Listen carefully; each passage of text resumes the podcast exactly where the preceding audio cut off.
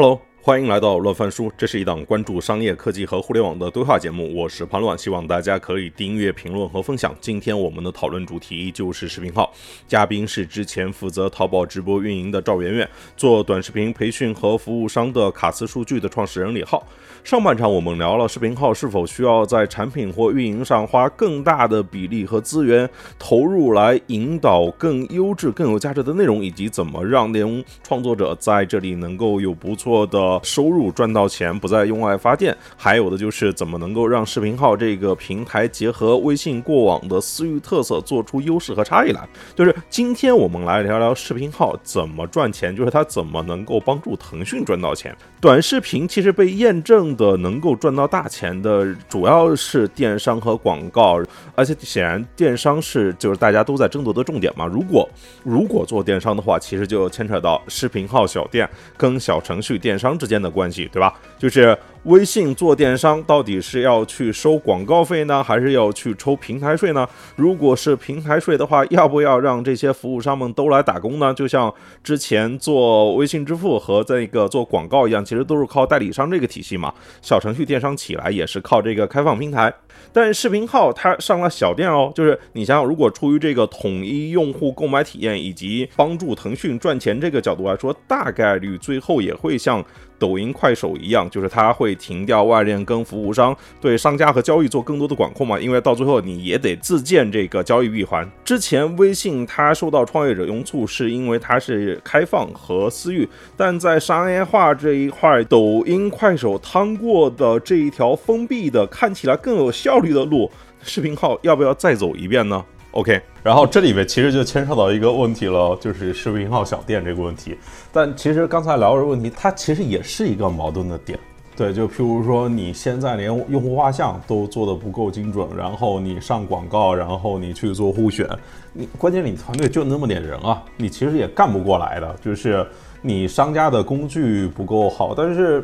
包括你让他现在开始做那个小任务，就是，但就是因为你不精准嘛，所以你你做小任务，他你打价格战也就是没优势，就是就是大家更愿意去那些流量更精准的平台去算那个 ROI。哎，就是远远都聊到这一块，白家也在这一块，咱们就是来聊一聊这个小程序和这个小店这个事情。我问一下圆圆一个问题，也问一下李浩，就是你们觉得？抖音、快手走过的路，就我说是在商业化这一端的，就是视频号有必要再学着走一遍吗？呃，谁先？要么圆圆你先来。嗯。啊，我先来，那我就说两句。这其实你一语中的嘛，本身就已经说清楚了。这个就是有点懒，我说实话啊，就是把之前从小店到大店，然后无非是从 C 店转 B 店的这个逻逻辑，从天猫开始，大家都这么玩的嘛。先开个淘宝店，再开个企业店铺，再开个天猫店，天猫店再出官旗店。对不对？四个等级你就爬上去了啊！后来现在 C 店、B 店打通了，那抖音也照猫画虎跟着学嘛。一开始开抖音小店，一些基础的工具，当时不是罗永浩一直吐槽抖音的这个小店工具不好用嘛，导致他 KPI 没有完成，还赔了一笔钱嘛，对不对？后来就升级到了到了抖音商城，抖音商城说白就是大店嘛，就天猫店嘛，就一步一步来的。然后升级天猫店以后，你发现它就不断的在消，不断的在砍外链。现在我们点上去以后，其实淘宝的外链有，但是不多。啊，京东的几乎没有，然后基本上都是逼着你，甚至京东、苏宁这些，你都要到我抖音开个店铺了。然后商家呢，相当于在天猫开了一套店铺，又去抖音再开一套店铺。然后那个更不用说快手了，快手也是开一套店铺。大家都是希望商家到我这儿来开个分度啊，开个分店这样的逻辑。那其实现在很明显的苗头就是视频号觉得这条路是通的。互联网产品大家都知道一大抄嘛，这个逻辑如果运顺的话呢，用户接受起来也容易，所以他是不会轻易的去。特立独行做一套新东西的，我们知道底层逻辑都是这样的嘛，对吧？这个很清楚。那现在明显就是说，从微信小店可能将来升级到微信大店，啊，可能就是以后就叫微信商商城什么的就就来了，对不对？之前我们看到它有一个小程序的集合包，那个叫做 腾讯汇聚，它就里面把所有的，比如说 YSL 呀、什么保洁啊、屈臣氏的所有的官企的这种小程序，全集合到了一起，就是类似于一个天猫这么一个东西。然后当时是已经做了测试了，我说现在发回来呢，无非是把这个测试再拎出来，就是将来你可以看到哈，小程序是一个店铺，然后你在有赞、微盟开的又是一个店铺，然后你在就是视频号里面开这个视频号商城里面，你要再开一个店铺，啊，所以大概率不会有微信商城吧？这个不知道哈。我现在预判，如果是照这个路数走下去，很可能就下一步就是屏蔽外链，然后搞一个微信商城。啊，这是有可能的。但是如果以微信开发产品的这个速度和运营这个尿性来看呢，好像又不太像他们想干的事儿，因为他们没有那么强运营。因为如果你建个中央商城，你必须强运营，你必须去分配流量，对不对？你必须做中央收银台，你后面有一堆就是我们说的，就是人货场，还有包括了仓配销，还有管陪造的一切东西，你都得去做。你做完商城以后，你你得搞活动吧，你得推爆品吧，对不对？然后你得你得在里面竖标杆吧。你得在里面是时不时有明星产品跑出来吧，就跟抖音一样，阶段性的明星产品跑出来，这样才能完成它的商业价值，才有一波一波的商家能挣到钱。有人能挣到快钱，有人能挣到慢钱，有人能够做到高毛利，有人能能做到说阶段性的挣钱，那这个商商业生态才会繁荣发展。这个时候你完全像一种集贸市场似的，大家过来摆摊子，然后自自负盈亏，自己去成长，这个是不太现实的。啊，就是如果摆摊，如果是摆摊逻辑。我说难听的哈，摆摊逻辑纯粹散养逻辑，那它永远就是一个小商品批发市场或者是一个庙会那样子的。就在北京庙会都已经商业化了嘛，对吧？我们就就就就是你想，它就是完全自发性，它一定是地摊经济。你如果想把它升级到商场模式，或者升级到更强大的 mall 这个模型里面，就吃喝玩乐加购物全都有，那对不起，你就得运营，你不运营是真的不行啊。所以这个时候就是。如果他按照思路去开微信商城，那后面就要跟上运营，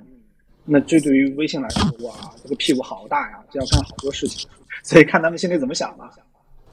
呃，我不知道李浩老师你怎么看这个问题啊？就是因为这这个问题其实就是视频号的小店，他要不要做自己的完整的闭环嘛？到最后是不是就是用视频号的这个小店，其实就是微信电商来承接所有的，就是现在还有小程序的电商啊，各种东西。但是你如果说从那个就是平台方、产品方的视角，他也会觉得我这样做很合理啊。你像这个购物流程不一样，用户就会很困惑啊，订单信息也不一样，就是。我在视频号直播里面买的东西，要不要自己上架？要还是要从小程序里面拉？其实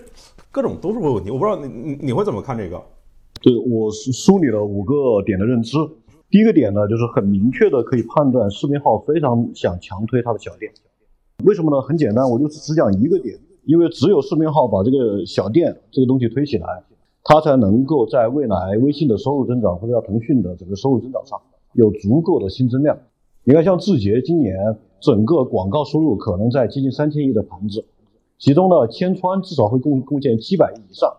那千川完全是电商直播间买流量的贡献，对吧？随着抖音的电商大盘进一步增长，就是这个千川在整个字节的广告收入贡献的占比里面只会越来越高。这个东西是大家都看得到的，在今年上半年的这个半年报里面，你已经看到整个腾讯的广告收入，对吧？是一个就是这个下滑的状态，只有微信打开。广告收入的增量才会让整个腾讯的财报越来越好看。没有公司不考虑商业化，再克制、再隐忍，你 也必须考虑对股价有交代，对吧？对这个员工的回报有交代。所以这第一个点，视频号非常的想强推小店，因为从这个里面看到了对平台未来的商业增量空间的巨大价值。不过呢，就是说理想是丰满的，但现实很骨感，因为电商业务是所有业务里面非常非常重运营的一个业务体系。以目前视频号的这个就是这个基础设施建设和这个运营的投入，我觉得想要把这一套体系做起来，中间现在还差非常多的工作要做。这第一个，第二个点，不，视频号和抖快的这个电商有非常不一样的一个点，就视频号的商业化，尤其是电商，是一个公私域结合的玩法。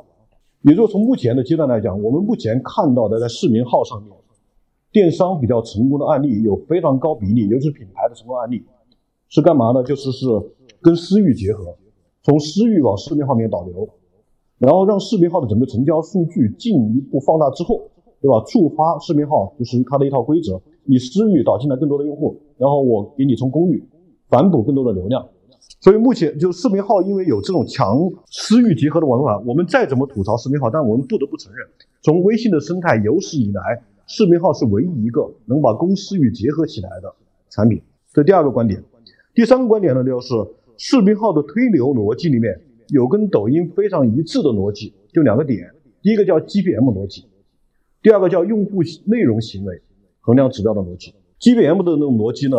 一样的，就是每一千个用户进直播间，最后产生了多大的消费，因为还是要看你这个直播间为视频号带来的商业贡献的价值。第二个就是分配流量的逻辑，就是看你的内容数据。东方甄选之所以火，就是用户停留时，东方甄选改成一边讲课一边卖货的模式之后，一个最核心的数据变化，就是直播间的停留时长从五十七秒拉成了三分零七秒。这一个数据的变化，让整个就是分发流量的规则里面，让它直接就不断的破圈。视频号现是同样用这两套逻辑，在做它的这种算法的流量分发系统，所以这是视频号跟抖音一样的地方。它除了私域的逻辑之外，它的公域流量分发的逻辑跟抖音是一样一样的。GBM 和用户的内容停留数据指标两套逻辑来决定你能拿到公域里面什么样的流量。第四个观点呢，就是我认为视频号的内容分发。和电商都存在一个阈值，或者叫临界点，因为现在视频号的分发呢，还有两套规则，一套是靠关系链的分发，私域的分发，一套是算法的分发。目前呢，你可以说接近是，比方说这个影响是一半一半，或者私域比公域还略大一点，尤其在起号阶段，私域对于你的流量的占比加那重要性是要高于公域很多的。其次呢，就是说这个这个从长线而言，视频号的整个流量分发逻辑。最终会走向公域大于私域，也就是说，最后你在视频号里面你能取得什么样的这种用户规模体量、商业体量，取决于你在整个公域的池子里面，你的 GBM 值和用户停留行为数据指标能不能帮你拿到更多的公域流量池。但是什么时候能够公域的流量分发大于私域呢？看三个点，看视频号的整个用户的规模，这个规模不光包括日活，因为我们知道视频号的日活已经很大了，五六个亿，但它的用户平均停留时长。离抖快还有比较大的差距，视频号一直不公布这个数据，但抖音和快手的用户人均停留时长都是超过两小时的，都在一百二十分钟以上，所以用户规模上来讲，视频号从时长规模来讲跟抖快还是有差距的，这第一个指标。这种第二个指标呢，就是这个视频号的这种创作者，尤其是原生创作者的内容数量，这个决定这个平台的就比方说一个用户粘性。只有当你用户创作者的数量再上一个台阶，尤其是原生创作者或者叫原创创作者。数量有一定的基数之后，你的用户平台的原生粘性才开始出来。你开始对于微信来讲才是增量。现在视频号是在消耗微信，或者是用微信原有的用户体量规模在做流量，你还没有增量。只有你有原创的内容体系，啊，有原生的内容之后，你才能贡献增量。所以这第二个点，原生原创创作者的这个数量。第三个点是什么呢？用户标签。目前从用户标签的角度上来讲，为什么你的算法做的不如抖音好？你的用户行为的标签离抖音差距太大了。抖音在打标签的时候，除了就是这个机器打的标签之外，抖音会找大量的外包团队、第三方团队来帮助打标签，对吧？就像这个现在行业里面有一个职业叫 AI 标注师，做 AI 的公司底层一定是要大量的数据，这个数据从哪里来？光靠机器打标签做数据是不够的，还有很多数据需要人工辅助去打，帮助机器去识别识别这个用户标签。所以呢，抖音现在比方说用户这种标签组。这个这种数量是要比抖音大太多了，比比视频号大太多了。所以什么时候视频号的用户标签库足够细、足够全了，你的公域分发、你的算法分发，对吧？你这个产品的价值才足够大。因为今天的媒体只有两种媒体了，今天有足够影响力的媒体只有两种媒体了，一种叫社交媒体，微信、微博这些都是社交媒体，快手也有一定的社交媒体的属性。另外一类媒体叫算法媒体。就是用用户的标签，用 AI 的分发机制来决定我的内容推给谁看，对吧？所以就说，当你的公域分发要大过私域，也就是说你的算法分发要强过你的社交分发，这个时候就要求社标签要足够足够的多。所以这是第四个观点，就是迟早有一天会有阈值、有临界点，在这三个条件都在上一个台阶之后，视频号的分发机制会公域大于私域，啊，那个时候就是视频号的整个商业逻辑发生大的变化的点。快手就发生了类似的变化。快手的产品在学抖音，在过去的一年半，快手在迅速的抖音化，无论从内容分发的机制还是商业逻辑，都在迅速的向抖音演变。第五个点呢，就是我觉得私域在微信的生态里面是有确定性的，小程序是自然生长出来的，尤其在疫情之后的这两三年，小程序是品牌的这种行为、商家的行为自然生长出来的，用他们的商、用他们的私域的。这个能力体量，不管是绝味鸭脖还是像瑞幸，对吧？那可以干到一千多万的用户了。我刚刚在私域做直播，不管你有没有视频号的直播产品，我的私域直播都能支撑我每天足够大的体量，绝味鸭脖也是能支撑非常大的体量。屈臣氏原来在快手做直播，在抖音做直播，现在屈臣氏把快手、抖音的直播都停掉了，就做私域直播。因为屈臣氏现在它私域线下已经累积了两千万的私域用户了，光把私域用户做好，就能有足够大的体量有保障。所以呢，从这个逻辑上来看呢，就是这个在私域和小程序的结合是有确定性的，但视频号的小店最终体量能走到多大啊，具有一定的不确定性，因为这个要看两个点，要看你的运营，把把帮电商将这个肖英老师开始讲的一个点，你这个你带货的这个审核，你能不能从六个小时缩到两个小时？再缩到十五分钟，对吧？这个东西很重要，这是基础设施。你如果缺了，你的电商体量的规模就是有瓶颈，这是一个点。第二个点呢，就是说这个你这个电商你要起来，比方说它还卡在一个什么点呢？就是因为过往小程序，因为毕竟不能让视频微信赚钱，小程序的成交过往在私域里面，微信一贯是不从里面收钱的，对吧？微信一定希望你能够把这个成交行为不断的导到视频号，它能赚到钱，同时又能够给你再反哺流量，这样一个说啊。就说微信现在试图历史性的把商家的利益和自己的利益能够做一些绑定和统一啊，这个此前不太那么强行去干，但现在在视频号的小店这上面体现出了他们这样的意意志，所以私域有确定性，但是呢，视频号的小店有利益的这个推动，有利益的触动性啊，所以就是整个变化的过程，我觉得确实就要还要来还要来看到底会变到哪一步啊，所以有这么样几个观点，就是是可以分享。手动鼓掌，对。哎，其实刚才聊到这几个点啊，我其实也有一些想法，就是想来聊一下，就包括像你说私域，其实今天我如果我们真的来看的话，视频号它真的能够给到私域的那个帮助还不够大，但直播有。直播有，因因为直播它提供了一个新的场景，就是让最后就是大家交易都在这个场景里面，因为不然如果只是发短视频的话，就是拉群加朋友圈可能是比短视频更好的那个触达，但直播让这一切发生了一些不一样。但是恰恰是因为做直播哦，就是你你想想之前是就是。我记得之前腾讯财报里面好像有提过，Now 就是 QQ 那边做 Now 直播，然后我在小程序里面干直播干得不错。之前我们在这个直播生态里面看到很多的服务商也在微信里面帮着他做直播，但是当视频号自己做了直播之后，其他人就全部都消失了。包括我们看到像是小年糕，像是糖豆广场舞，像是呃我之前同事创业做的那个票圈长视频。也有很多的一些那些产品，就是他们在小公司、一些创业公司在围绕着小程序里面来做它的这一个内容生态。但是当微信要来做视频号之后，那怎么办？就是我既是裁判员又是运动员嘛，那只能是他们就只能是一个非常自然的出局。就包括那个微信它自己的那个小程序，很大的那个叫看一看家。如果我们真的来比较的话，就是今天的。视频号的用户跟那个看一看家，就除了一二线的那一波，它其实还有很高一部分它是重叠的。对我觉得就是白亚可能最关心这个问题啊，就是到最后这个服务商是不是那个都被挤走了呢？对。然后如果聊到原创这一块的话，我觉得其实很难，就是视频号在创作者的体量上。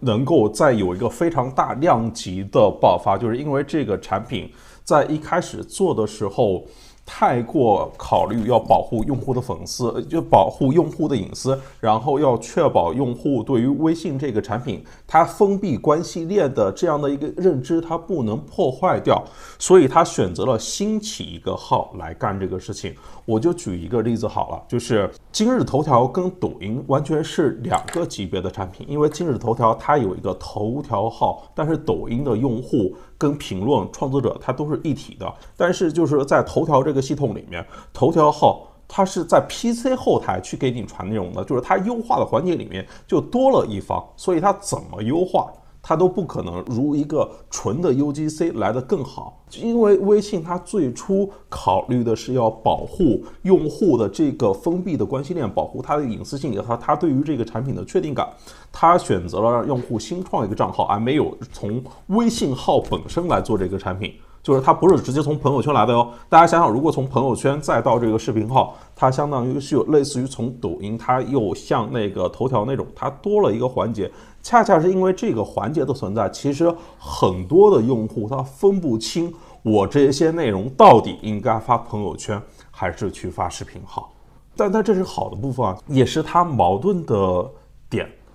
思友好像刚才聊了点，就是企业微信它的确能帮一把，因为拉群没限制，现在可能进群的方式也会更简单，就是也会有一些公司通过私域这个方式冒出来。不过我想问的点是在于，刚才聊到那个点，就是当就之前的那个微信，它给大家一个感觉，包括小程序，它起来是因为它完全的去中心化的，对吧？但是如果今天要做小小店，目前来看已经挡不住要往这条路来走了，就相当于公众号一样，就是我直接平台对所有的那个创作者，然后我平台对所有的那个商家，不管是小商家还是大商家，对吧？那这个点是不是意味着微信它会发生一些变化？因为如果我们看微信支付的话。它其实到最后那些服务也都得自己来做。微信支付最初起来，我们听到的故事也都是去跟那个市场一辆大量的服务商。但是我们如果今天再看微信支付的话，很多事情都是他们自己来干的呀。它之前是靠去中心化获得巨大成功的嘛，对吧？但是现在因为这个产品，它其实是就前面所有人解的路径的答案，快手、抖音都得断外链，然后到最后都得自己来干这件事情。对，就是这这会是一个理念上的不一样吗？或者说这会是一个冲突的点吗？因为明显，如果真的以后是这套逻辑的话，小程序电商还是否存在都是存疑的。以后可能或者说以后它应该就是用小店来接所有了吧？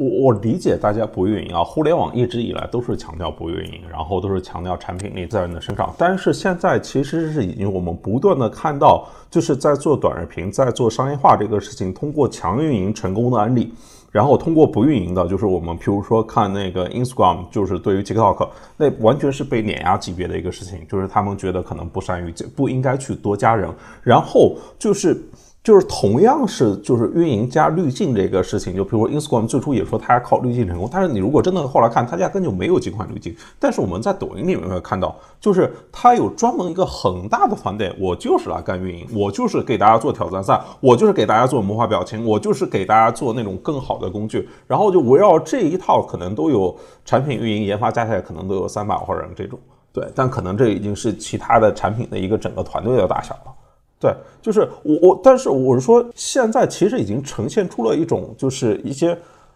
抖音是这么出来的，快手它 follow 抖音，然后这样做也行啊，就是更强精细化的运营，然后给用户提供更好的工具，然后到最后自己来做闭环。当然自自己做闭环，这不是谁谁抄谁的。那看小红书，其实到后面也是这样的。但是这样的话，那其实又是跟他的这个理念，他就是好像根子上有有那么一点点这个气质。你看，最初大家说选择选择视频号的时候，又都是因为他不对于这些任何东西做干涉。呃，圆圆，我不知道你你会怎么看这个问题？有可能我这个问题问的很乱。这个我对我只是好像觉得有一个根子上的非常大的冲突，或者也不叫冲突吧，就是有一个矛盾点在那边。啊，就是如果我们说回到内容这端。我从电商上面理解一下内容啊，就是，哎，就是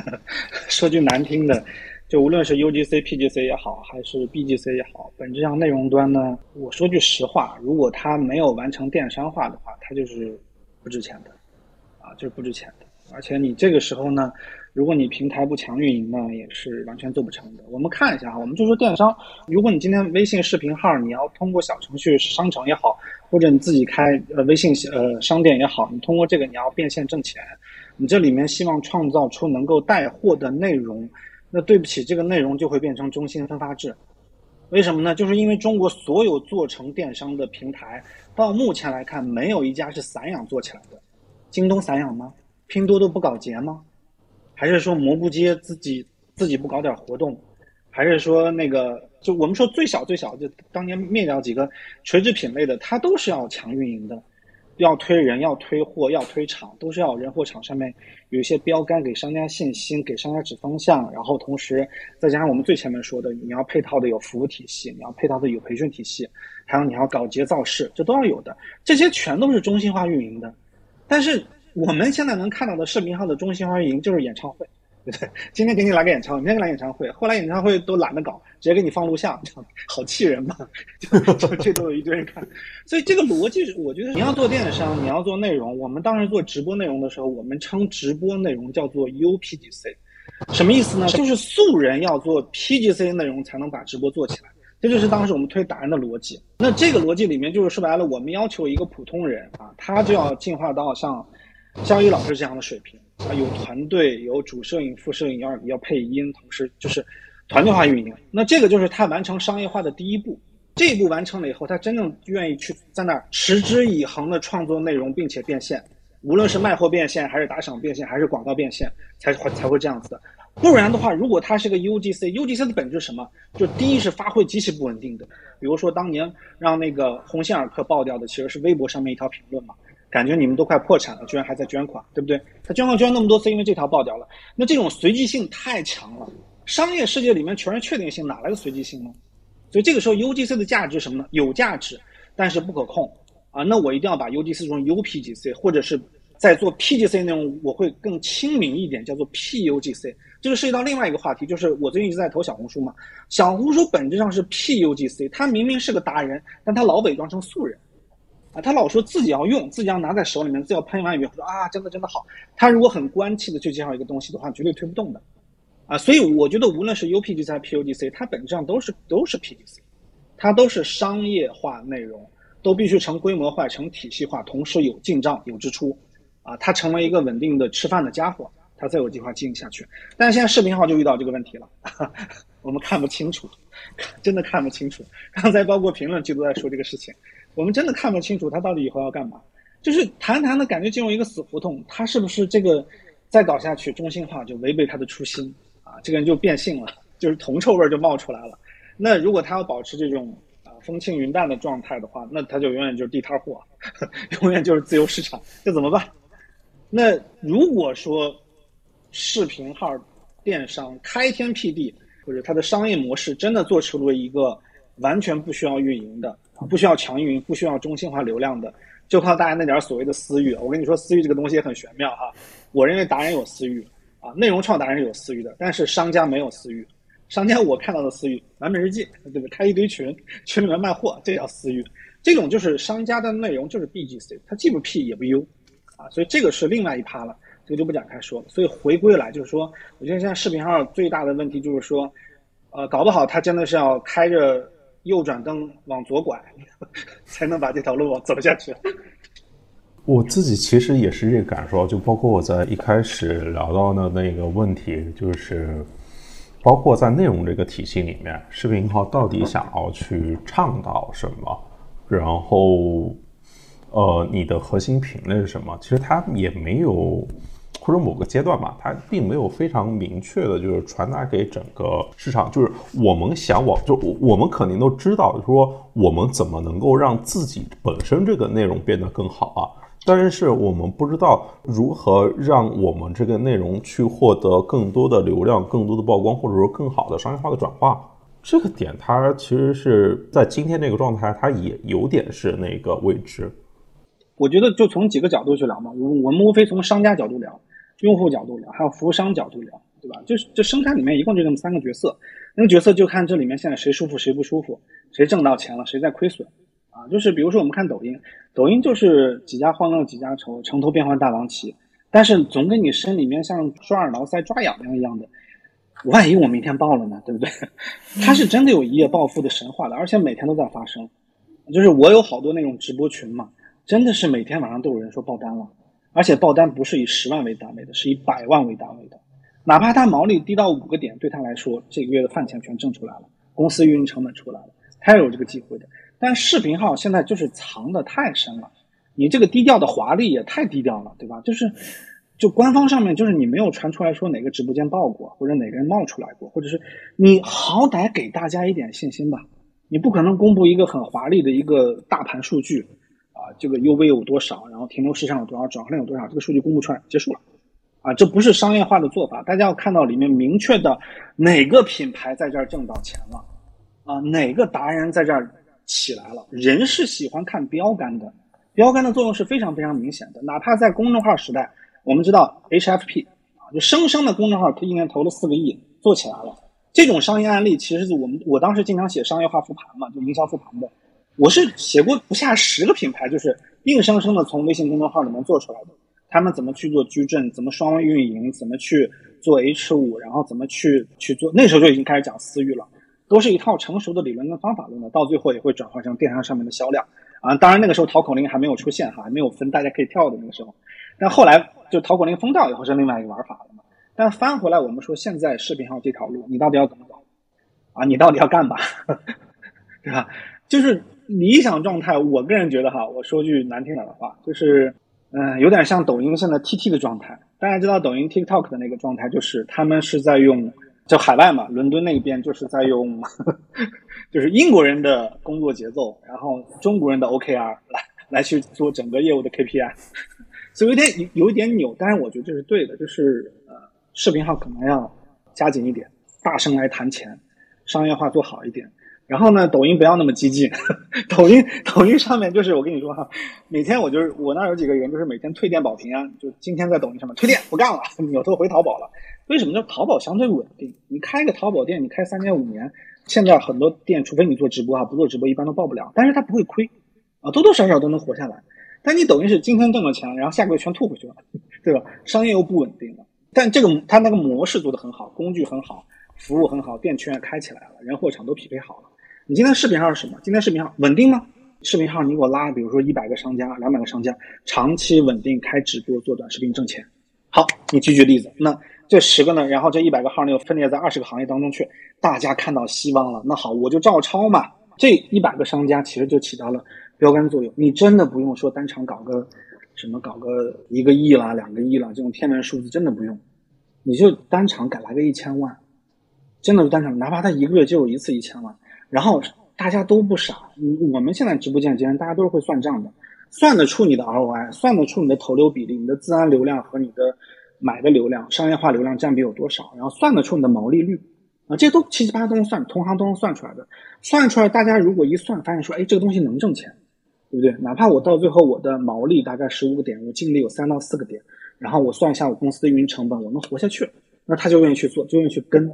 如果他算完了以后，他不愿意去跟，那就会变成像抖音上面罗敏直播、去店直播那种模式，就一波流就过去了。因为大家知道，他其实为了圈商家加盟的嘛，那就是另外一套玩法了啊。所以这个呢，我觉得标杆的力量是必须要有的。标杆力量的建立，其实会反映出它的产品跟运营端的逐渐的成熟啊。这什么逻辑呢？其实有时候大家不要说觉得平台的小二永远领先我们一步，永远比我们想的更多，大家都懂的嘛，对吧？其实就是水涨船高，就是商家的水平、用户的水平，然后会决定了平台小二在做产品和运营的水平啊。这是一个平起平坐的，没有说是平台小二独步全球、领领先群众，或者比商家想的更多，比 MCN 机构老板更聪明，其实没有。大家都是相辅相成的啊，那这个时候我觉得，我那会儿说过一个很极端的例子啊，虽然我现在看起来视频号没有头部，但是我个人觉得视频号早晚要出头部的，早晚要出的，因为头部不是说，呃，在一个业务跑的初期阶段有，它在业务的每个阶段超头都会起到它该有的作用的，啊，就是甚至连你的领军小程序、领军合作伙伴，像白鸭这个做有赞啊、做爱逛这样子的，它如果跑量跑起来的话呢，都会给后面。去做接口的这些服务商们一个信心，所以其实是从产品端、运营端、商家端，我觉得包括达人端，我觉得都是要立标杆的啊，这个逃不开。白鸭说，爱光六幺八大概帮十几个达人做过超千万的成交，当然基本都是有私域的人。是，我就是补充一下这个圆圆老师的观点啊，就是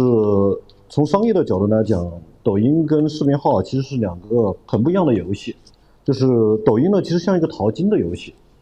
其实你去年真正去调查在抖音上面卖货的商家，赚到钱的不到百分之十，对吧？甚至有句话说，去年在杭州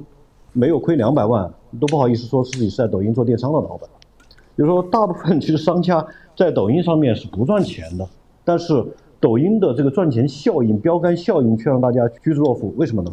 因为它像赌场一样，你能听到一夜暴富的案例。抖音的这个游戏，电商的游戏就更像淘金，大部分淘金的人是找不到金子的，但是，一旦有人挖到金矿，那个财富效应就会让一堆堆的人蜂拥而至，对吧？这就是抖音这个游戏，视频号这个生态就像开荒，啊，你要从这个烧荒开始，一点一点的烧荒、播种，等待收割，等待时间的成熟，对吧？而且是这个这个收成呢，随着你的开荒，一年一年可能在缓慢的增加，你的心态必须是慢的、平稳的，你还要做私域，所以这个是两个本质上是个不同的游戏啊。以及什么样的人应该选择什么样的平台来做，我觉得这是性格。比方在抖音上面是一个非常强的博弈的场，它的博弈场是由底层的一个游戏规则决定的，这个游戏规则叫赛道跑马。抖音的电商就是赛道跑马的规则。如果你在这个细分品类里面，比方你做电吹风，你在电吹风这个品类里面，算法会直接拿你跟你所有的同行 PK。如果一个用户在你的直播间停留过、下过单、有兴趣，你就会被记录为对电吹风。有兴趣的标签，啊，或者是高端电吹风有兴趣的标签，然后你就会被疯狂的推给你的竞品去对比。所以在这个赛道跑马的逻辑下，要么你干死同行，对吧？那要么你就安然出局。它没有什么一个中间状态，就是说，哎，我还差不多，我还能干，没有这回事。就是赛道跑马，前百分之品类里面前百分之五的商家直播间拿到流量，可以活下去。而这个竞争很残酷，因为它游戏规则还不停的调，它不停的变化游戏规则。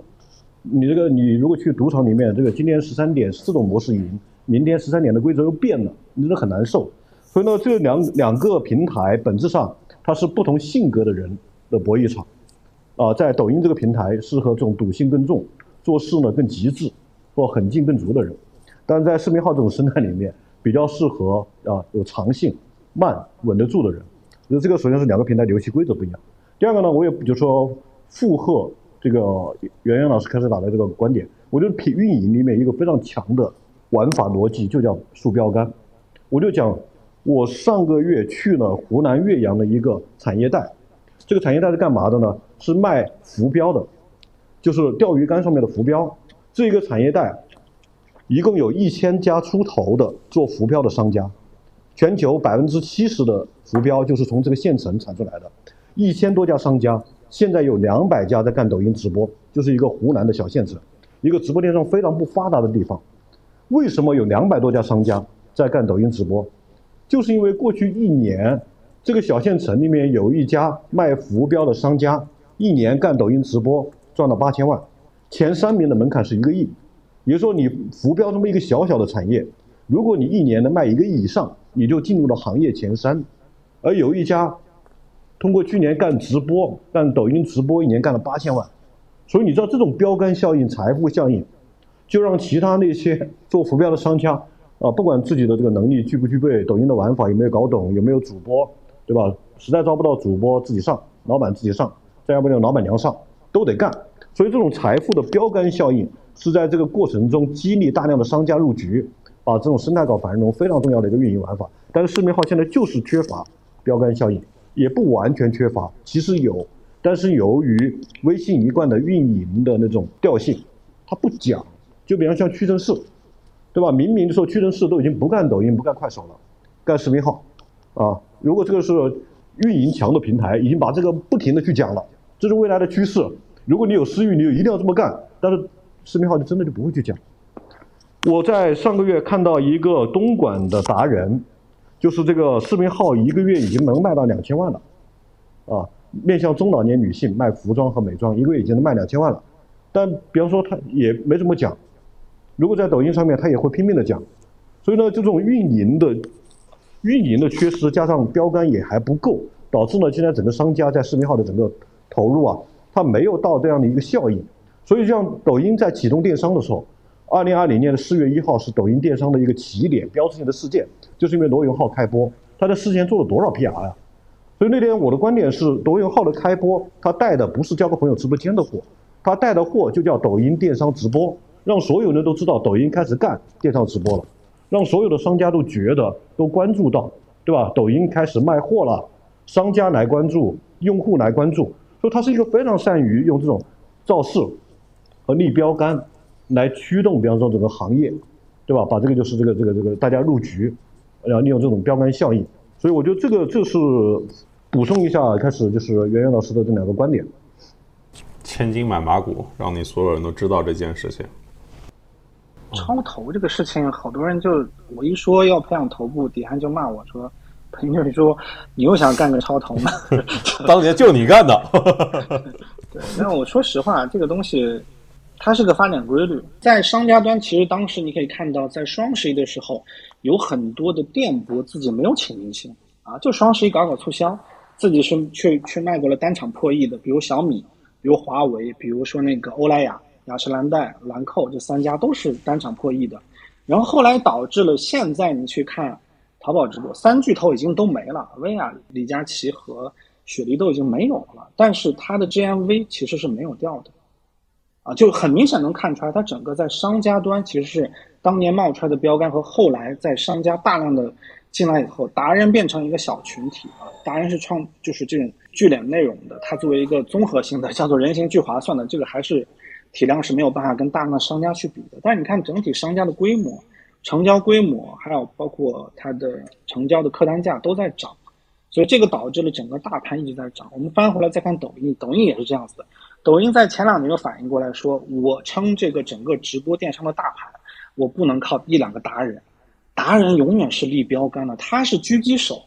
啊，biu 一枪给你把旗子打下来，biu 一下站在城墙上面大声一喊，把城门打开了。但是真正能把这座城站住的，而且能够稳定的贡献 GMV 的是什么呢？其实是商家自播这一块。但是如果没有前面达人开那第一枪，后面是没有商家呼噜呼噜的往进涌的。所以运营的思路，我们当年得出来一个结论哈，运营的思路一定是先出达人后出商家，一定是先冒出一批优秀内容创作者，或者是这种在电商运营端里面做的非常成熟的人，然后后面。就是商家像雨后春笋一样的冒出来，一个一个一个一个列出来。这为什么是先达人后商家呢？就是回到那个理论，就是本质上，就是我认为，达人是有私欲的，但是商家没有私欲，没有私欲导致了我跟你之间的关系，哪怕再好，哪怕我买的是椰子鞋，我是冲着侃爷去的。我也不是冲着阿迪去的，哪怕是我是个苹果教徒，对不对？我喜欢苹果，他开门的时候，大家就跟朝圣一样去排队买，买买新手机。即使这样的话呢，在直播间这个场域里面，它仅仅是靠品牌的号召力过来完成了转化，它并不是说我能够在这里面形成一个群体。现在唯一能在就是在品牌端形成所谓的私域的，我就不是唯一哈，就是为数不多的吧。小米算一个，但小米全靠雷军个人的个人的魅力。如果是把雷军换成他现在的一把手卢伟斌，对吧？上去，可能要差一大截子啊，就差一大截。因为卢伟斌是很典型的一个，就是职业经理人的风格，他不是那种带有网红属性的。雷军说什么可以上热搜的，对吧？一样的路数。所以这个时候其实本质是品牌达人化了，所以他才拥有了私域。如果品牌不能达人化，今天你说不出来宝洁的 CEO 是谁，你说不出来雅诗兰黛的 CEO 是谁的时候呢？那这个时候他就没有私域，他就是还是个品牌。那品牌做到什么？就是说白了，你的你的消费者的知晓度比较高，信赖度比较高，同时它同时能帮你做一些社交价值，我能出去炫耀一下。基于此的话呢，他在直播间里面只是完成最后临门一脚。我进来以后，我见过客服讲的很好，早 C 晚 A A 也是我需要的，我学到了一些东西。我们常说的有趣、有料、有用，这三个做到了，那我可以完成了最后一段转化。它是整个商家在做互联网商业化变现里面最后一个端口。你说我在直播间里面开场演唱会行不行？但是你看这几年哪个品牌在直播间里面搞过这种纯纯的内容？就是哪个商家在自己的这种游戏电商直播间，平时卖货，突然今天我不卖货了，我把迪士尼的人叫过来，或者我搞个演唱会，极少啊？有吗？有有，是不是？比如说总裁来了，给大家发一波红包，或者是什么 VP 来了，给给大家送一波福利，这种是有的。但是真正的纯内容其实没有，那就说明什么呢？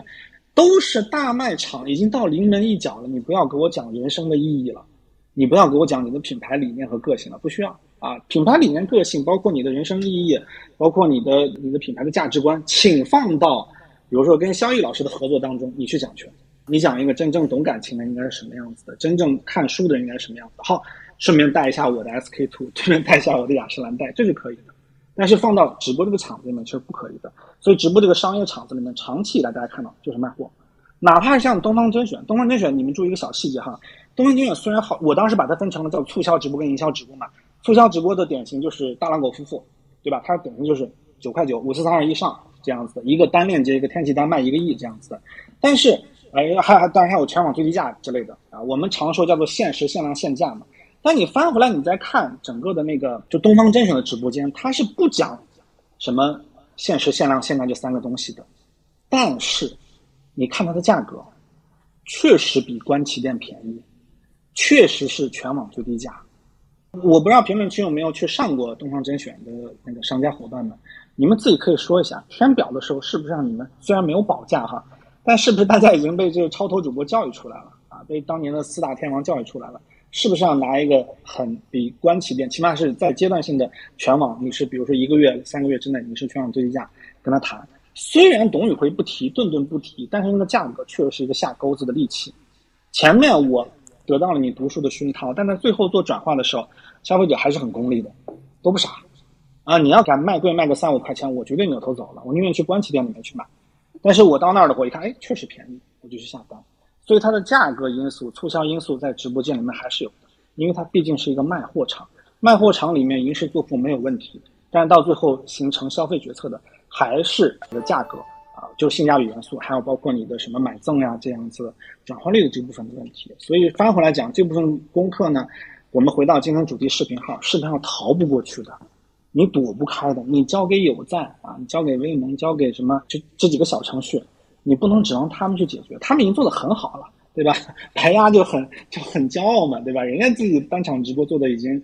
破千万的都起飞了很多了。但是翻过来，为什么官方一直在回避这个事情？那如果他激进的做了一步，说是我先把店先开起来，那开起来这个不是？我觉得这是先后顺序的问题。你先运营起达人这块，然后你再把商家这块运营起来，然后再运用的同期你的产品去做迭代，同时你把所有的外链接上。啊，这样的话呢，统一标准，相当于你管这些外面的外链，这些产品供应商，还有包括些小程序服务商、商家供应商，它无非就是一个第三方服务体系。那第三方服务体系有没有统一的一个服务标准？肯定是有的嘛，对吧？统一的一个规范标准，大家统一的接口，你能拿到什么数据？包括我官方怎么去造势引流，然后去写规则，那大家就通用。那对我来说，无非是说到最后，爱逛你比一比你的商家够不够多。啊，威盟呢比比你你你那边是不是品牌就是用的工具用的更好用？那是他们自己跟自己竞争，而不是他们跟平台竞争。现在小程序就是微信小小店这个东西，有点跳下来抢饭吃的意思。就是你本来这个规则还没建好，但是你自己哎，我我也搞一个，就这种逻辑。这个我觉得我我有点看不懂啊，我我是有点看不懂。嗯，其实回到更前面的问题，就是你的这个达人、你的创作者这个体系，其实都没有真正的强壮起来。我我觉得这个运营就是现有鸡现有单都无所谓。这底下不是有人说说现在来视频号的不想做积累，进来进来就想变现，可以呀。你真的搞一堆人，搞一堆产业带的商家，他确实很优质。他以前比如说没有踩上淘宝直播的风口，抖音上面也没做起来，但是你会到视频号，你把他扶起来，对不对？就是我们当时真的见过这种商家的。我们去那个珠宝产业带见过一些人，他是拿国家级的工艺工艺美术师的国家津贴的。然后拿过一堆奖，但是完全不懂电商。我们当然怎么操作的，就是你今天开个淘宝店，我直接给你直播的权限，我直接给你，我直接让你上首页。为什么呢？就是就是因为他确实底子太好了，但他就是缺电商能力这一块。那今天如果你想让推动视频号里面完成商业化、成熟的商业化、成熟的产品，那需要什么呢？可能是需先需要一个人或者一帮商家先进来，进来以后他先就是他尝到甜头了。他赚到钱了，他觉得哎，这个地方确实可以做，他会持续性的投入，持续投入以后，然后他变相的就变成了你的一个，就是一个宣传教材，一个证明案例。那这个时候呢，你的案例起来了以后，内部也有信心去改进产品，去优化运营，就都来了。啊，为什么我就是我说实话，就是很多规则呢，就是平台写的可能真的不如商家自己写的好啊，就商家自己写的真的是他跟他的供货商。他跟消费者天天打交道，以及他跟各种平台打交道以后，他有一个综合的判断。他觉得，我觉得平台规则应该这样子。当然，他是站在自个身，就是自身利益的。你你找一个这样的商家，你再找一个消费端的商家，你再找一个服务商的，你把这三个利益汇总起来，你出一套平台规则，你看看这个比你自己判断有没有想出来的要好多少？平台出的规则一般就只有说是不许违反公序良俗，对吧？拒绝黄赌毒，就基本上只能打底。但是你如果助推型的很多的这种助力型的规则，尤其这种运营规则，我们常说叫做，那这种呢真的是需要三方合力来一起帮你去出。但三方凭什么合力？凭什么给你出点子？人家进来以后都没挣到钱，我凭什么给你干活？我当时舔着脸让就是 让商家自己写规则，写了以后我们我们改，我们内部修整，然后大家共我们那那会儿叫做共那个共商共管共建。三公原则、工商共享共建，很多的规则都是汇汇总商家意见、汇总大人意见、汇总消费者的意见，然后平台规则再出来，我们整体整体搅一搅，然后形成一个新的规则。那个规则出来以后，大家都没话说，觉得很合适。然后这时候再反推逆推到产品，产品觉得哎，沿着这套规则，我们可以这样去定产品思路，这样去做啊，所以这一套是有意义的。然后翻回来的话呢，我觉得，也就是说，如果我们就是连锁反应嘛，啊，就是如果前面先我都没有挣到钱，然后进来以后我还做的磕磕绊绊，你的数据我也看不清楚，然后呢，结果你就说你帮我干干这个，你帮我干干那个，对不对？不是，这个是不太可能的嘛，大家挣到钱了以后才能干这个事情。所以现有鸡现有蛋，我说回来，我觉得这块可能要考虑考虑啊，这块可能考虑考虑。这个就是，但是这个他们人很少嘛，才十几个人，我觉得工作压力已经很大了。那这就是看老板心里怎么想，老板们又很佛系，对吧？他们这样的就很稳的这种不打扰的运营已经成功了很多年了。那面对这一块的增量，到底要怎么做？这一块的增量如果做起来的话呢，我倒不觉得说是将来抖音会没有了，或者淘宝会没有了。给你们说一个小现象，就是其实很多当时淘宝的主播是有微信群的，而且微信群很多，但是呢，他们在微信群里面也扔过链接、扔过淘口令啊，或者是自己开过小程序卖过东西。这些粉丝的反应是说：“你能不能回直播间讲一讲？”啊，都是这样子。到最后没有办法，变所有的群都变成了一个扔一个直播间的口令，然后大家拉回到直播间里面，大家去看直播的这么一个景象。这个很神奇哈，就是如果是真的看我们说群这个工具，这个私域里面的核心工具，它还是基于图图文加一点点声音和现在刚冒出来一内内的那个视频这个东西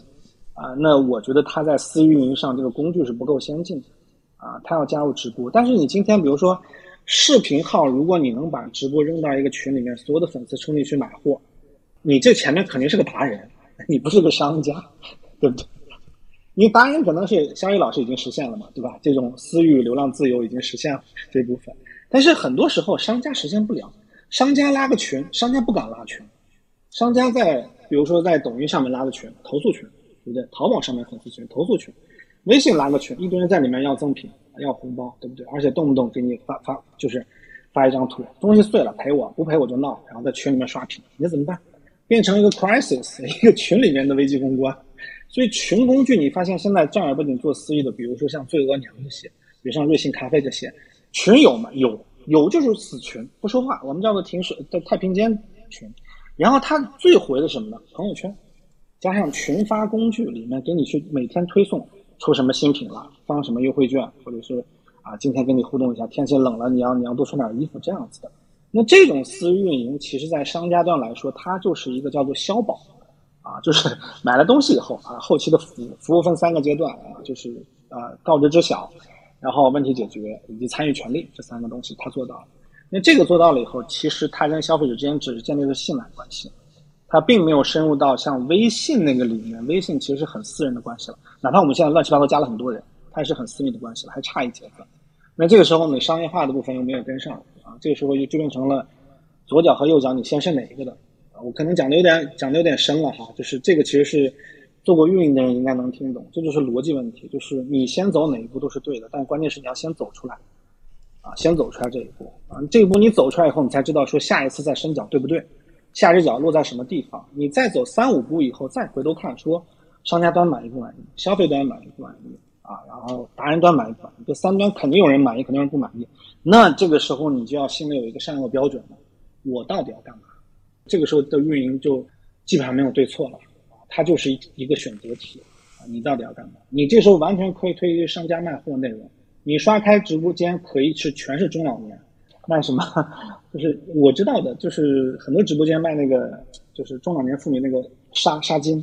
就是拍照那个纱巾卖的很好，就丝巾 卖的很好那个东西，这确实是你要推这些吗？推这些，然后你的平台运营就不要有洁癖。啊，它就是世俗化的东西，然后你要你要推农产品呢，你要推一些三农的东西，或者是义乌的那些东西嘛，九块九包邮的这样东西要推吗？你如果不放人啊，那你看着中国七亿农民的基数，它就会这个成为主力，它就会形成快手那个局面。然后你要你你现在又又管啊，我明显感到是在管的，对吧？那优质内容上了，优质内容创作者上来以后又没有挣到钱，又没有规模化体系化，因为工具确实不好用。你今天肖宇老师去做抖音，对吧？做抖音其实你能看后台看到你的用户画像，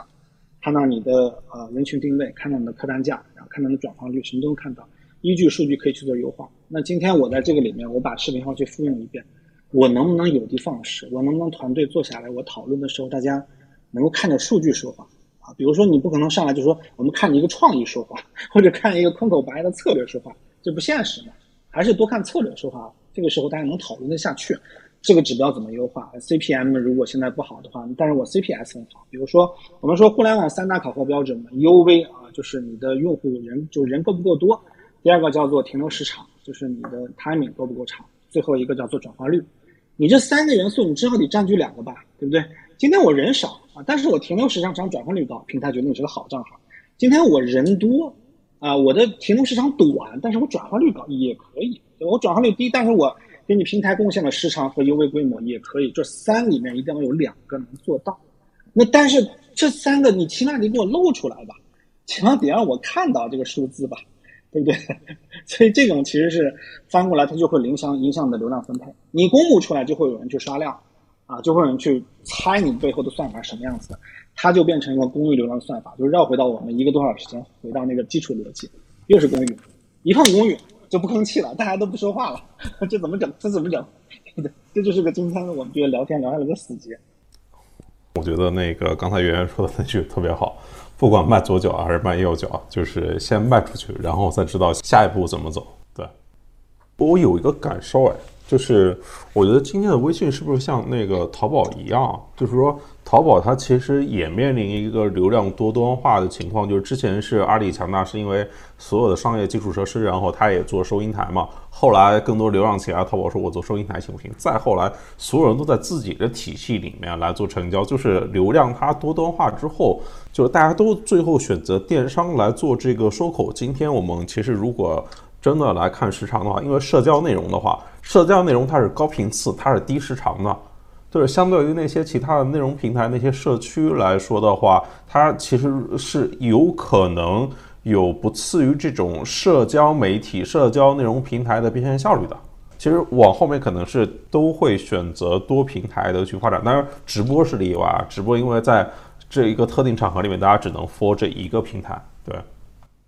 你这个逻辑看怎么看啊？我就说两句，就是你按阿里来说嘛，阿里其实像幺六八八，它叫做 B to B。商家对商家，对吧？服务商对品牌，或者是服务商跟服务商联合做生意。然后淘宝叫做 B to C，商家对消费者。然后闲鱼叫做 C to C。所以你发现这三个产品其实是淘系的核心，B to B、B to C、C to C 这样子的。它把 B C 关系已经建立的很完整了。但是你会发现，现在在闲鱼上面很多其实是机构号的。对，就是我手头我先收一堆二手东西，我再去卖，它才可以商业化。因为纯粹的 C to C。还是我今天晚上的观点，它就是一个地摊经济，你 C to C 不稳定、不可持续。我今天有单就卖，没单就不卖，它就是一倍啊！一倍到最后现在沦落成什么样子？二手产品集中地，对不对？亚马逊都是要运营的，所以这个我觉得从 B C 关系上来说，如果你按照 C to C 的逻辑去运营整个的微信视频号的话呢，它绝对做不成。但是 B to C 呢，它又违背了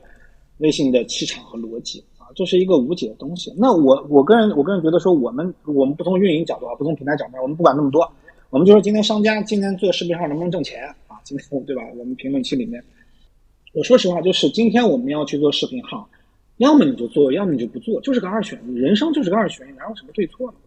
你做两年以后翻过头来再看，你就知道你是前期做了炮灰，恰逢此时进来了，谁也不知道明天会变成什么样。今天做一个 A P P 的速度有多快哈？就虽然他们很佛系，我觉得佛系其实是决策时间比较佛系，倒不是说产品开发多佛系，啊，就是你可以看见东方深远上线 A P P 有多快。今天你上淘宝上面买，大家都是产品经理都懂的，买一个源代码的包回来自己弄一弄，换一套皮肤，换一套模型，对吧？调调模块，三个月上线了，这个东西难吗？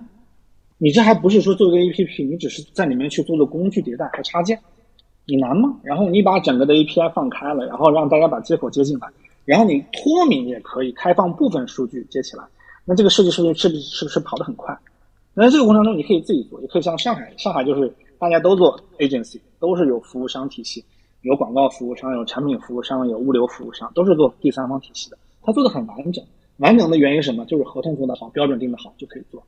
那这里面其实你会发现，说是买家买家服务商里面的服务商这个部分，如果说在视频号能够强大起来，它会带动两个端。买家端根本就不用管，我们说绝绝对一点哈，买家端现在因为它有绝对的用户体量，同时消费者在线购物已经被教育出来了，视频号的转化率是奇高无比的，啊，这个我具体的话我不能说哈，因为他们跟我说过一个转化率很很很惊人的，客单价也挺惊人的，然后但是翻回来说他们在卖家端这一块确实是有点问题，啊，当时逼得我自己都开了个赵元的小商店，因为我完全搞不懂该怎么弄。那个逻辑和方式方法跟淘宝开店、跟抖音开店，那逻辑是完全不一样的。你得顺着它的逻辑想，产品经理怎么想，我要搞这个东西然后去操作，才能把这个店开起来。这是一个，这是一个问题。然后我开完店以后，就发现有一个很现实的问题，就是我卖货我不可持续，我挂别的商家链接挂不上去，那怎么办呢？我必须进货，我进了货以后，税是我我要扣的，商家那扣一道税，我这儿要扣一道税，然后这个就很神奇了，对不对？然后等于说，我无形当中，我不仅没有避税，我还增税了，所以这是一个，这是一个很 bug 的地方。所以在商家端的工具上面，我们先不提运营，工具上面能不能舒服一点啊？所以我们现在商家干嘛呢？我觉得各位现在进来以后，小程序你必须开，小程序你去开个有赞微盟，五千块钱，对不对？然后都可以，五千块钱一年再交点服务费，几万块钱也有，对吧？几千块钱也有，你是看你用多少功能了。我觉得这个躲不开的嘛，你淘宝开店也要花这些钱嘛，这个是肯定是需要的。这个是一个，另外一个呢，我觉得就是你在货品端啊，货品端如果你在抖音或在淘宝已经论证了的爆款啊，那你可以尝试在视频号里面再论证一次。我现在听到的案例就是有一些有一些品类是在淘系和抖系都没有火的，在视频号火了，但这个是个例哈，不要把个例当常态。我觉得绝大部分火的品都是全网同时在火的。比如现在是高性价比强功能产品，以及叫做显性功能比较明确的产品啊，都是容易在全平台大火的。这是一个，就是你商品你就把好东西放进来，啊，同时你的店铺开起来，你先先进来再说嘛。整个这条商业街上面可能还没有几个店铺，但是我先进来，我先站住。然后这个时候呢，你要保证两个东西，平台无非是需要你干两件事情，一个啊就是我不缺流量，那你给我干嘛？给我贡献足够多的市场，对不对？第二个呢，就是我给你贡献多少市场，你能不能有一点转化？我觉得像这个对于视频号来说，都算是二级需求了，不算一级需求。一级需求是什么？就跟我们当年一样，我们当年就是说苦于每天没开没人开播呀，大家觉得太累了，凭什么一天要播五到十个小时？我们当时都是你一个月能播够十四场，我还要奖励你一个小时的首页资源位的流量。那这个逻辑现在也是这样子，就是说你能不能保证每天开播，每天播个五个小时？起码在平台来看，供给端是有了。所以我觉得现在商家如果做视频号的话呢，那你要开播吧，对不对？不能说是我一个星期播一场，一个月播个两三场，那平台肯定不给你流量，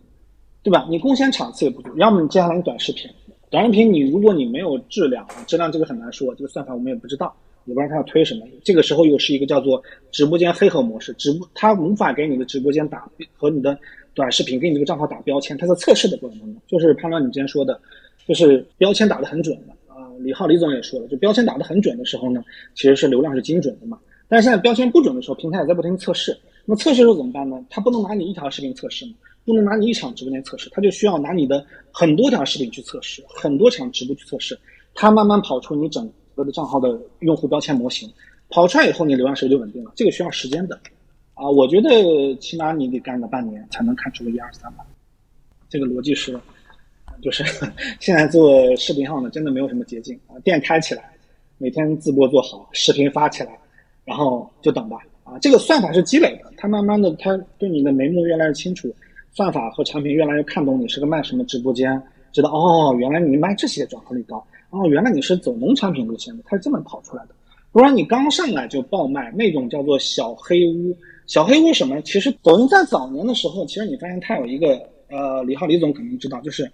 抖音在早年的时候有一帮人叫做流量优化师，这个工种记不记得？就是很多人都在提流量优化这个事情，突然今年就不提这个事儿了，为什么呢？就是因为整个的千川巨量已经把标签做的极其精准，而且很多的，比如说他告诉你他的几级流量分层都明就是明牌了，告诉你你有多少流量的时候你要上福利品，有多少流量的时候你要上促销品，有多少流量的时候你要上一个拉一个高客单的东西。什么时候要去做转化，什么时候要去做停留，他都给你算清楚了，你就照那个模板去做就可以了。他把人性研究透了，他就圈这一群人啊，然后他不断的你投流，投流越多，他给你人越多啊。他们叫四个人原则嘛，就是叫做足够人、抓住人，然后留住人，然后回来人，这么几种。这个其实就是想到什么，相当于你有个流量池的人先进来，然后但人进来他就是精准标签的。以前是大水漫灌嘛，我们说不管怎么样，先给我来个一百个流量。但现在抖音开的店铺太多了啊，就是每天将近有一多半，我估计七成左右的是每天不开单的，对吧？那这个时候已经开店铺是高度冗余了，就是说白了店太多了，流量不够用的情况下，那怎么办呢？就是那只能是就是滴水灌溉嘛，点对点的灌溉。那基于滴水灌溉，那这个时候流量就强调精准性。那精准性，你指望所谓的民间的叫做流量优化是是不现实的。那官方就会把这个流量不断去优化。官方如果把这个流量一旦优化了，标签一旦贴准了以后，你今天开播你发一条第一条视频的时候，你发现抖音是不是自动给你生成一堆标签？他就已经明白说是你是发什么内容了。它的算法和产品逻辑以及打标签的呃就是用户模型已经很成熟很强大了。但是今天看到视频号没有啊？他还得等，他还得说不断的给你跑这个模型出来，给你加人群，给你做测试，然后通过你不断的直播，不断的去发短视频，他才知道。所以我觉得今天商家如果来视频号的话呢，就是要做啊，就不要做一下子啊没流量就赶赶走了，做半年啊，至少做个半年试一下，好吧？而且现在是八月份，我觉得做到年底应该初见成效，好吧？我讲这个啊，商家端我就讲完了，用户端不用讲了，达人端我觉得李浩李总讲一讲。对我其实也不想讲达人端，对，因为我们在达人这一块 DNA 也比较弱。就是其实谈一下这个，我觉得视频号的这种商业机会啊，和我对视频号商业的一个看法。其实今年上半年，视频号已经验证了它在知识付费领域就比较强的这种变现能力。就今年上半年是知识付费教育类目在视频号的黄金半年。我觉得下半年呢，算是视频号在整个电商板板块的一个起点，就是类似于二零二零年的四月份的抖音，就是抖音电商的一个起点。就是我觉得视频号今年下半年大家在抓它的电商机会的时候。今年下半年的第一波机会，着重要抓什么呢？就要抓视频号的原生电商用户。比如视频号上面是存在一波电商用户，没有被抖音、快手、呃淘宝直播、京东直播给教育过的，就是这是一这个基本上是核心是五十岁以上的中老年女性群体，他们过往可能还基本没怎么在抖音、在快手的直播间买过东西的。所以呢，就是这一群用户在是视频号的原生电商用户，视频号干电商第一波，我觉得第一波用户就会是这有这样的一个群体啊，这个机会是今年下半年的重点机会，这第一个看法。第二个点呢，不，我们今天在这里聊啊，就有点这种皇帝不急太监急的味道，特别替视频号在操心，它的运营要不要加强？但实际上呢，就是不管视频号最终是。强运营还是弱运营？我觉得它最终会，就我是始终是看好视频号的商业化的，看好视频号的电商的。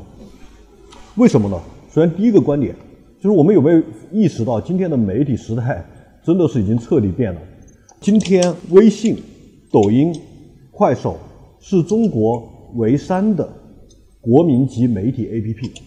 两个指标。对吧？第一个呢，就是每天影响三亿人以上的，只有这三个媒体。微信每天影响九到十亿人，抖音能触及到接近七亿人，快手三点五亿，每天触及用户体量都足够大。这个在当年除了央视都没有电视台能做得到。第二个呢，现在抖快的时长已经很吓人了，抖快的每个用户每天停留时长在一百二十分钟以上。微信呢，虽然说还有差距，但是就是也在这个视频号的停留时长是在增长的。是在保持增长的，对我觉得像这种就是触及用户的媒体体量啊，是商业上无法错过的平台。而在抖快微上面，相比原来，比方央视是当年品牌成长最好的阵地，你要把品牌砸起来，你在央视投广告就 OK 了。但是今天呢，就是抖快微呢，除了你能做品牌的成长之外，那还有一个问题是啥呢？就是它是第一次把营销的渠道和电商的通道给统一了。就把品牌种草的渠道跟这个你的电商卖货的渠道给统一起来了，所以我就在这种情况下来讲，就说视频号是绝大部分商家不太能够放过的一个阵地。就是抖音上面有一个比较头部的这个知识卖货的知识博主，对吧？这个海参，这个申哥一直不停的讲，所有的生意都值得用抖音重做一遍。但客观来讲，从普适性上来讲，我觉得是真的是更多的生意是值得用视频号加私域来重做一遍。其实今天你去问很多品牌，它当下最大的痛点是什么？我觉得绝大部分品牌，百分之九十九的品牌能排到前三的痛点，都会有共同的一个点，叫啥？获客成本过高，对吧？今天的流量、获客成本、获新客的成本已经越来越高了，但是微信的克制，微信的不分钱，对吧？让其实微信成为了一个长效经营，我觉得首选的阵地。对于呢说玩投放路径的品牌来讲，他们比较成功的策略是全网种草、天猫成交。把用户沉淀到天猫店，但是更牛逼的策略是啥呢？全网种草，私域成交。我就从这种长效经营和不断的降低获客成本，让你有复利的角度来讲，就是不停的把用户往私域沉淀。因为视频号现在在微信生态里面真的是提供了一个非常好的机制，把你的私域公域的运营统一起来，让你的私域能够灌到视频号的那个流量池里面的时候，能够让视频号又从公域里面抓进更多的用户来。这真的是微信生态，因为视频号这个玩法出来之后，第一次提供了这么一个非常好的公私域结合来做流量啊，还可以沉淀私域的一个这种打法，所以我觉得这是一个非常好的商机。尤其对于那些之前看上去非常传统的品牌，干嘛的？就是我线下有非常大的经销商，有很多的渠道，有很多的门店，我线下原来销售跟我的线上生意是没有关系的。但是今天你线下的销售都可以成为你在微信的社交网络的节点。过往大家考核线下的销售和导购，就是从顾客进店到离店的这段期间，你负责售卖。但今天不一样，你真的可以让你的导购开始负责顾客的全生命周期管理。干嘛加微信？说白了，加微信，对吧？加了微信之后，你要学习微商，搞一套内容中台，买家秀、卖家秀发起来，你要不断的能够刺激到你的，对吧？用户的这种神经，在关键的节点的时候，老板下场，或者公司里面最懂产品的人下场。来，你做产品的讲解也好，做大促也好，用视频号把私域的力量调动起来搞成交。日常就是用短视频去做种草，用朋友圈，对吧？去这个不断的刺激用户。但是在关键的节点要有视频号的大场直播，在做促销、做成交。这视频号真的是提供了非常好的一套生态，把传统的企业也可以调动起来，然后呢，把公私域可以结合起来。所以我觉得对于绝大部分品牌来讲，视频号加私域的模式是值得大家来把生意重做一遍的。第三个点呢，就是我觉得我们大部分这个工创业者啊，要开始习惯从二零一九年以后，商业的逻辑在发生变化。因为今天已经进入一个没有增量的时代了，用户规模没有增量了，是吧？过去四十年那种高速增长是奇迹，是不可复制的。但我们绝大部分人都出生在这个高速增长的时代之后，大部分人都出生在七八年之后，所以以为这个不断的保持增长、快速增长就是理所当然，但是实际上不是。对吧？这个世界从来都不是这样的。比方说，我们一直之前在讲这个学习我们邻居日本啊，学习那日本企业的什么工匠精神，慢，所谓的一个寿司之神，对吧？几十年如一日做寿司，如果干电饭煲，几十年如一日把电饭煲做好，煮出一锅好的米饭。然后呢，对于欧洲那些企业，我们老是讲德国、荷兰、丹麦那些企业干嘛？隐形冠军，对吧？就是这个德国的一个做圆珠笔笔芯的这个企业，由于把这个圆珠笔的特种钢研究透了，所以他们几十年如一日。靠这个在这个顶端的这种技术，啊，成为这个行业里面的隐形冠军。所以这我觉得这是一个什么样的一个点呢？就在于我们不可避免的要进入到对于快增长的要求，逐渐过渡到慢增长。我们要能接受慢增长。所以呢，从我们的商业上来讲，我觉得再有个几年的时间，这些企业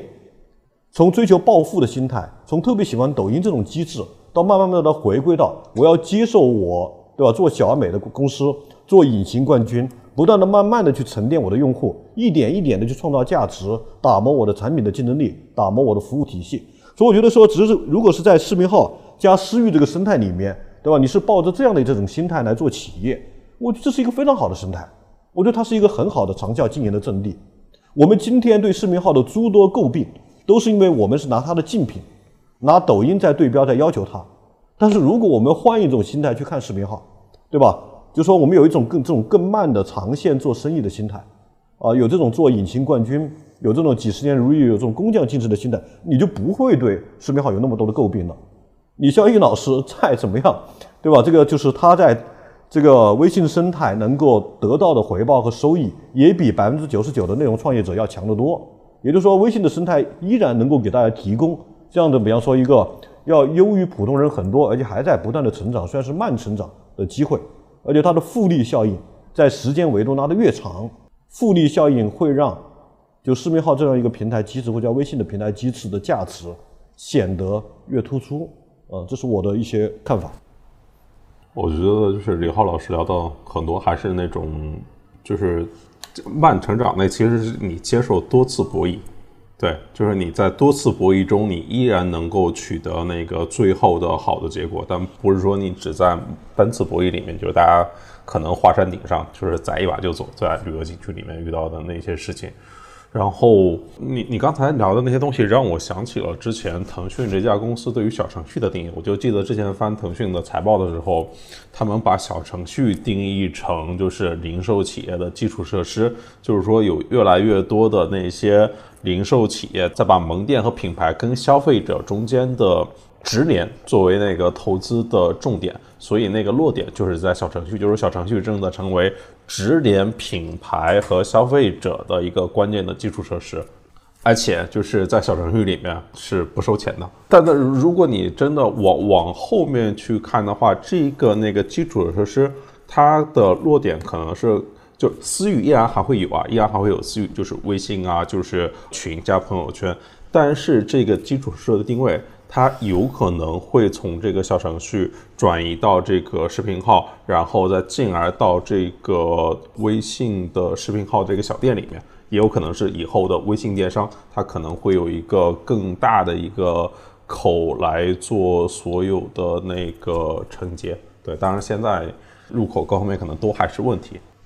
我我之前是看圆圆那公众号里面提到一个词吧，不知道是不是形容这个事情，就是说它有一个涟漪的那个效应，对。其实它是一个围绕着一个人群的一个，在一个人群里面慢慢的往外面去扩散的，呃，然后它如果是我们在今天的短视频平台里面，可能很多是往那个水里面砸一块大石头，扔一个导弹那种，就是那种砰，就是是那那种感受，它不是顺着这样的一个链条。往外面去一点点翻。如果我们今天看现场的话，就是现在还在这个直播间里面，应该很多人就是大家的工作是跟二位跟我们可能都是以有交集的。但如如果你真的是在短视频平台开播，如果前面没有一个很强的预热在那边吸引过来，而是在这开播过程中的吸引来的，这其实是一个比较难的情况。这个点就是很好玩的，就是一一点点那个涟漪往外去扩散的那种的感受。我我是有点随意了，我是想到哪儿说到哪儿的。就是如果你们想体系化的对于一个平台、对它的算法、产品、用户、商业化模式有个系统化的了解的话，多关注李老师啊。我这个思考要有逻辑性，因为我是白羊座，同时我又是以前学艺术的，我看很多问题其实是把它简化掉的，就是因为我都经历过了。我再跟你讲，其实如果你自己没有做过，你说是希望从我这儿拿到一个干货，就是按步走，这个比较难。就是我那些群里面，其实都是已经做直播做很久的和那个做品牌做很久的人。大家听我讲，无非就两个目的：一个是缓解焦虑啊，第二个是听到一些小的 trick，就小的技巧、小的方法论，都不系统。我说系统，你们去买课去，你们去买真正那种人家有系统化的什么陪跑课呀，或者是商业化的思考课这种。视频号为什么要把公众号与视频号的关联减弱呢？哎，我还问问过官方这个问题，就是视频号为什么选可以选择关注公众号以及关注视频号？公众号现在就是一一看就是内部业务在分权嘛，就是他想把公众号作为一个主阵地，底下挂小程序店铺和视频号这样子的，对吧？另外那个人家也说了，说是意思就是你比如你视频号这帮对公众号这帮人进来，个个都几十万上百万粉丝的，那对于刚开视频号的人就不公平。对不对？你们等于是弯道超车，或者是人家起了个大早赶个晚集，对不对？干脆大家就一碗水端平，全从视频上开始算粉丝，就这样子，没有拉到公众号里面去。我当时开播的时候不知道，我每次涨粉全涨到公众号上面去了。你说涨到公众号，公众号大家都这么老的号了，对吧？都有个大几十万粉丝，那没动静，感觉 就是 播一个月涨一万多粉丝、两万粉丝，看都看不出来。后来我说不对劲，我说是全全贴到视频号。贴到视频号的时候，视频号你想嘛，才慢慢涨粉这样子。是吗？就是我我我我其实也一直在纠结这个问题啊，到底是应该落在公众号，落在视频号身上啊？落视频号呀！你公众号现在接单多难，商业化多难，约稿都比以前少很多了。这个前段时间我问他们的时候，他们这个悄悄的跟我讲说，你前之前已经把公众号跟视频号关联了，千万不要取消。关联这么久了，对，我一直纠结这个问题。它是可以，不是你关联不要取消，但它后面后台有两个选项，一个是选关联公关注公众号，一个是选择关联关注视频。你选下面那个选项，就是视频号关注这样子。嗯，然后你这样直播间涨粉就全涨到视频号上面去了。对，但我现在也碰到一个问题，就是我这个公众号有变现，我的这个视频号还没有变现。哎，这其实一个问题，我我原来你的认知，你刚才那个点可能跟大家反的，包括肖易可能也是，就是因为。就是公众号这里面，它的这个投放已经这么多年被验证下来了，成熟了，对，对，非常成熟，就跟那个星图非常成熟是一样的。就是在那个里面，它做图文肯定是非常难变现的。我觉得现在不商业化的原因，就是因为你想，我们早年做公众号商业化也很也挺慢的。公众号是我记得是一三年吧，还一二年就上线了。我一五年开号的时候，公众号连个排版工具都没有，然后。但是我运我写了半年的时候，写出了第一篇十万加，当时就有人找过来说能不能写个广告，写广告当时连个 brief 都没有，当时是网易游戏给我发的第一个单子，然后说你写一篇吧，问我收多少钱，因为当时就是连阅读量统计都没有，然后我当时写了几篇都在网上就被什么水木清华啦什么，当时我就震惊了，这些号到处乱发，他们会给你生成长条图嘛，记得吧？当时。给你到处乱发那样子，当然觉得自己写了，当然写大黄鸭、杰夫昆斯啊，还有就是艺术家写了一组系列，还有写设计师、写香奈儿的秀，写了很多这种很洋气的东西，就火了。火了我，当时我就说那就收一千块钱吧。那个时候我没有商业概念，就是觉得这东西还能挣钱，不就写的开心嘛，对吧？然后收了一千块钱，然后写写了的时候写完了以后，他一个字都没改，啊，那我就接了第一篇广子，当时。然后后来呢，就是再来一个报价，还是一千块钱，就发现这东西写不完了，啊，我说不行不行不行，要么涨价，要么就降低量，因为到最后你都是原创呀，就写不动了。然后到了我记得是到了一六一七年的时候，才出现了比较成熟的各种，像那个公众号的排版工具。然后当时我在一六年参加就是深成那个熊猫传媒的那个那个论坛的时候，当时叫了一堆大号，深夜徐老师也去了，然后当时我们还集体去了天津。然后一堆号还去做了新媒体的客座教授什么的，就是拿了一堆证书那个时候。然后当时就是属于说公众号的鼎盛时期啊。当时万能的大熊跟我说了个数字，他说你知道一天开多少号吗？平均每天两个两万个新号。然后当时的公众号数量超过了两千万个，每天开两万个号。我说这么夸张的吗？他说是的，就是这么夸张。所以那是公众号的巅峰时期。然后后来呢，就是我觉得公众号巅峰时期一直持续到二零一九年的时候，抖音和那个呃快手冒出来之前，其实是公众号还是还是不错的，真的还是不错的。但是当时他做的强运营动作哈，我们现在关起门来自己说，反正也不知道当时发生什么事情。咪蒙其实对于公众号整个答案体系是一个破坏性的打击，啊，这个是一个破坏性打击，就是你不管它阅读量怎么样，或者影响多少人，或者大家有人喜欢有人不喜欢。对吧？这个东西它违法了吗？其实没有，它只是传递的观点很有争议，大家就就，然后后来这个号就没了，所以这就是很神奇的一个现象。从那以后就是官制还是民制这个事情就出现分歧了，啊，就是说白了，大家觉得就我当时我就说你们千万不要去吐槽密蒙，密蒙其实是在整个达人体系里面它是商业化的一个标杆，因为它商业化做的最好，当然最挣钱的。我是唇亡齿寒，他要打倒了以后，后面我们一堆的号都要倒，没人听。当然，我那朋友圈里面刷屏的就是含蜜量是多少，就这样子的，就是讽刺和吐槽密蒙的粉丝这样子的。然后，直播带货因为它更接近于这种 CPS 嘛，啊，其实直播带货对于整个的电商来说冲击是非常大的。电商以前看什么？看 CPM，大家都知道的，啊，后来才出现了 CPA、CPC、CPT 这些东西。但是直接上来以后干 CPS 是什么逻辑？流量必须给我把货卖掉，我才付钱。那这个时候达人体系就变成了一个对平台来说非常不划算的。平台买回来流量也是 CPM 呀，对不对？然后结果我卖给达人，达人必须卖货了以后，商家才为此而付钱。而且后来达人赚的坑位费也没有跟平台分，怎么办呢？那这个就这个逻辑就发生变化，流量效率就变成了非常非常的对平台很苛刻的一个境地了啊，这就坏了，就坏了以后，但是呢，后来大家发现说，这个工具确实太先进了，图文短视频直播，直播是一个做转换率非常强的一个工具，它基本上把线下的促销搬到了线上，啊，就是一个手机版的电视购物，但是它是全品类的，很强。那于是这个导致后面就一连锁反应，就是 你看这两年就是逼着大家都在带货，一个明星对吧？贾乃亮最近崛起，靠什么？靠带货，到处给人带货。然后就是像罗永浩、大 V 啊，也是要靠带货，那逃不开。就是明星的终局变成了带货，达人的终局也是带货，到最后都是开直播带货。刘畊宏也是啊，刘畊宏那个什么肥油咔咔酱那个账号每天都在带货，啊，一样的逻辑。好。那我们今天大概就先到这边。我们希望所有人都有光明的未来。好吗？OK，那就这样，感谢两位。好，非常感谢。辛苦辛苦辛苦。那就到这里了，再见。好，呃，拜拜拜拜拜拜。谢谢谢谢李豪老师。嗯，OK，今天就先聊到这边。大家可以订阅、点赞、评论、分享。如果还有什么想听我说的，欢迎在评论区互动留言。我们下期见。